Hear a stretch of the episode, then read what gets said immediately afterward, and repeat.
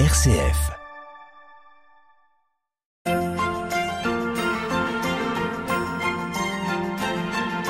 La balade à l'épine, Gérald de Gaillet. Bonjour, nous sommes toujours en balade du côté de Notre-Dame de l'Épine avec Jean-Baptiste Renaud, l'enfant du lieu, qui est donc euh, l'auteur d'un livre qui s'intitule Marie au buisson ardent, Notre-Dame de l'Épine, pèlerinage champenois. Bonjour Gérald.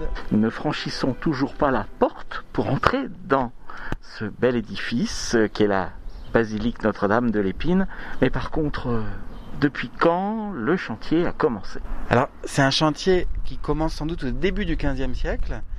Euh, en 1405-1406, il y a ce procès qui nous instruit, qui nous apprend que le chantier est commencé.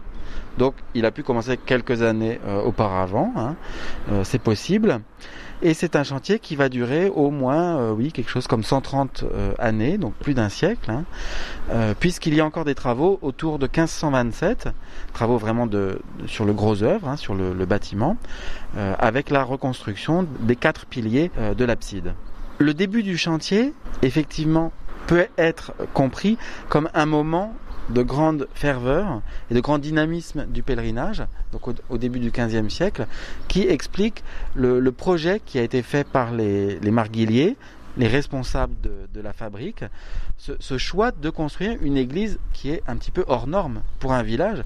Pour un village, et, quand je dis un village, c'est presque pas un village, hein, puisque c'était vraiment un, un, hameau, sans doute une localité très modeste, quelques maisons euh, tout au plus, mais une grande dévotion, une grande fréquentation qui justifiait la construction d'une église plus grande. Alors toutefois, est-ce qu'on avait euh, envie de construire aussi grand dès le début? C'est pas complètement sûr parce que on, a commencé euh, par le milieu, ce qui est assez étonnant. Au lieu de commencer par un bout et finir par l'autre bout, on a commencé par le milieu, c'est-à-dire euh, la nef et le transept. Ensuite, on a construit l'actuelle euh, façade, et puis finalement euh, la fin du chœur et les chapelles rayonnantes. Donc une histoire qui a été peut-être euh, dictée par le fait qu'on a voulu revoir un petit peu le, plan au fur et à mesure de, la construction.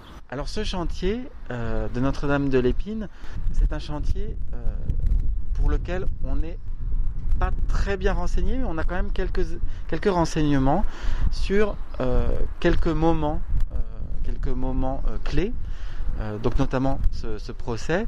Euh, on a aussi les noms de quelques architectes, donc notamment Étienne Pontoise, qui est un maçon chalonnais, ou Blavet Nero, qui serait probablement l'architecte qui a commencé la façade. Donc des architectes importants. Hein. Nero a travaillé à Reims à l'achèvement de certaines parties de la cathédrale de Reims.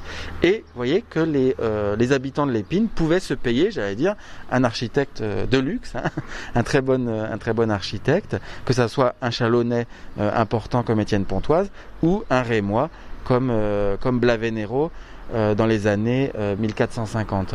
Est-ce que les pierres étaient disponibles localement? Alors on pouvait quand même trouver de la pierre de construction avec la craie, bien sûr, mais euh, construire un édifice uniquement en craie, c'est quand même euh, un peu risqué et c'est le, présenter au gel euh, de façon un petit peu risquée, ce qui fait que dans la Champagne centrale, hein, autour de Chalon, on a souvent fait venir des pierres d'ailleurs.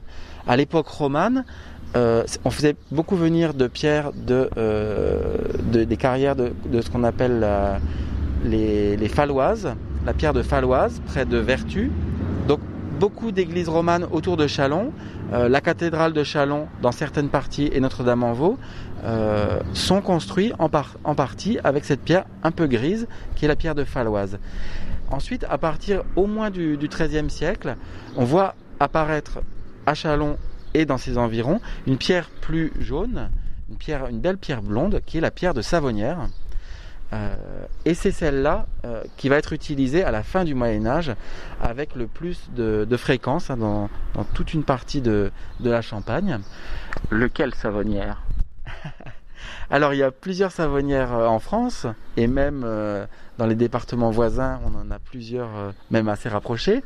je crois que c'est savonnière en Pertois Savonnière en Pertois, donc qui est actuellement dans le département de la Meuse, euh, mais qui autrefois, jusqu'à la Révolution, qui était dans le diocèse de Chalon. Alors ça, c'est vrai qu'on n'y pense pas forcément, mais il y a quand même des liens. il y a quand même des liens, euh, d'autant plus que la vallée de la toute proche, euh, conduit à la vallée de la Marne. En tout cas, il y a une, une, une logique, une logique géographique en tout cas. Ces matériaux, ils arrivaient à l'épine, on ne sait pas trop comment, mais euh, on peut penser qu'ils étaient peut-être amenés par bateau sur la Marne. Euh, il est possible qu'il y ait eu des stocks de pierres de Savonnière euh, à Chalon qui pouvaient être achetés. En tout cas, on sait en 1410, donc plutôt vers le début du chantier, que les marguilliers de Notre-Dame de l'Épine achètent plusieurs, on dirait aujourd'hui plusieurs mètres cubes. Hein. À l'époque, on, a dit plusieurs pieds de pierre dure à leurs confrères, les marguilliers de Notre-Dame-en-Vaux, qui avaient de la pierre à disposition. Euh, donc on, a l'indication de, cet euh, approvisionnement en pierre. Malgré tout, dans les mémoires, dans la mémoire collective, il y a ce, souvenir, cette croyance, selon laquelle les habitants seraient partis chercher dans le dans le, dans le Barrois, dans la région euh, donc de Savonnière en Pertois, serait, euh, serait parti chercher euh, des pierres et aurait fait ce travail gratuitement.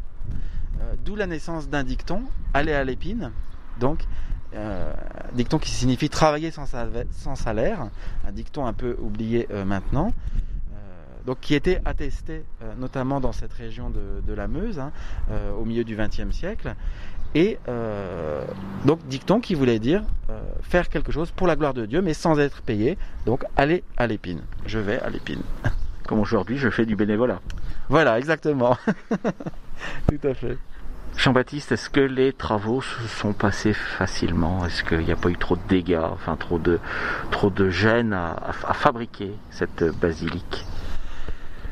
C'est difficile à dire, mais on peut penser qu'il y a eu des moments de pause alors notamment, on est renseigné euh, sur une période au milieu du, chantier, lorsqu'on avait sans, doute terminé euh, la nef, en tout cas les quatre travées de la nef et puis le transept, donc dans les années 1450, il y a un maçon qui avait été payé mais qui n'a pas donné satisfaction. le, chantier n'a pas avancé, on ne sait pas trop ce qui s'est exactement passé, mais la fabrique a dû faire saisir ses biens, ses biens chalonnais, euh, et donc finalement, il a été euh, licencié. Enfin, le contrat a été probablement rompu. Hein. On n'a on pas, on pas ce contrat, mais on sait que euh, que les biens d'Étienne Pontoise, hein, maçon chalonnais, ont été saisis par euh, par la fabrique à cause de de ce, de ce problème de construction. Et c'est peu de temps après, hein, en 1455, que un certain maître Bleuet ou Blavet euh, donc qui a été récemment identifié avec le, rémois euh, Blavet-Nero.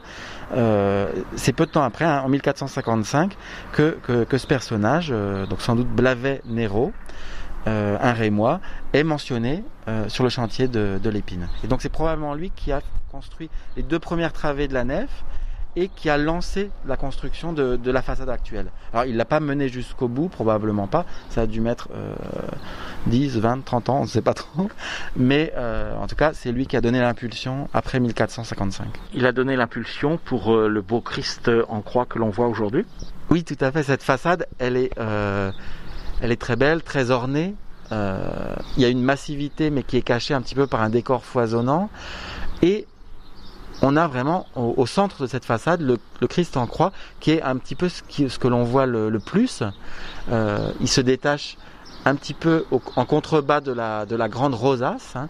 euh, rosace qui est cachée par le gable.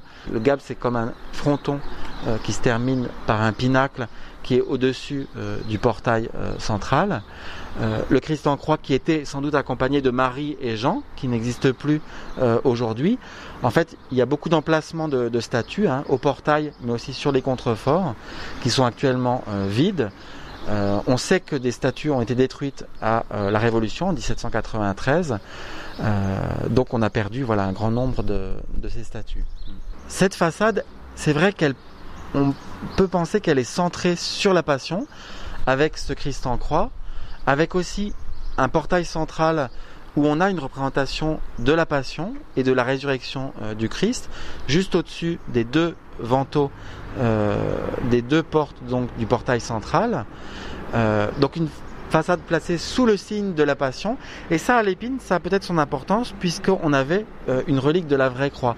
C'est vrai qu'on a peut-être voulu insister sur euh, le Christ souffrant, hein, sur la, rédemption euh, des péchés. Le, pèlerinage est une démarche pénitentielle, hein, donc on vient prier la mère de Jésus-Christ, mais on vient aussi méditer un petit peu sur la Passion.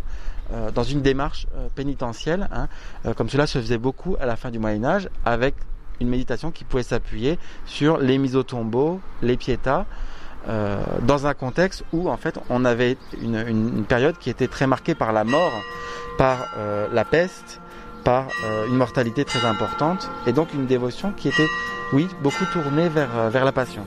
Jean-Baptiste, merci, à la semaine prochaine. Merci Gérald, à bientôt.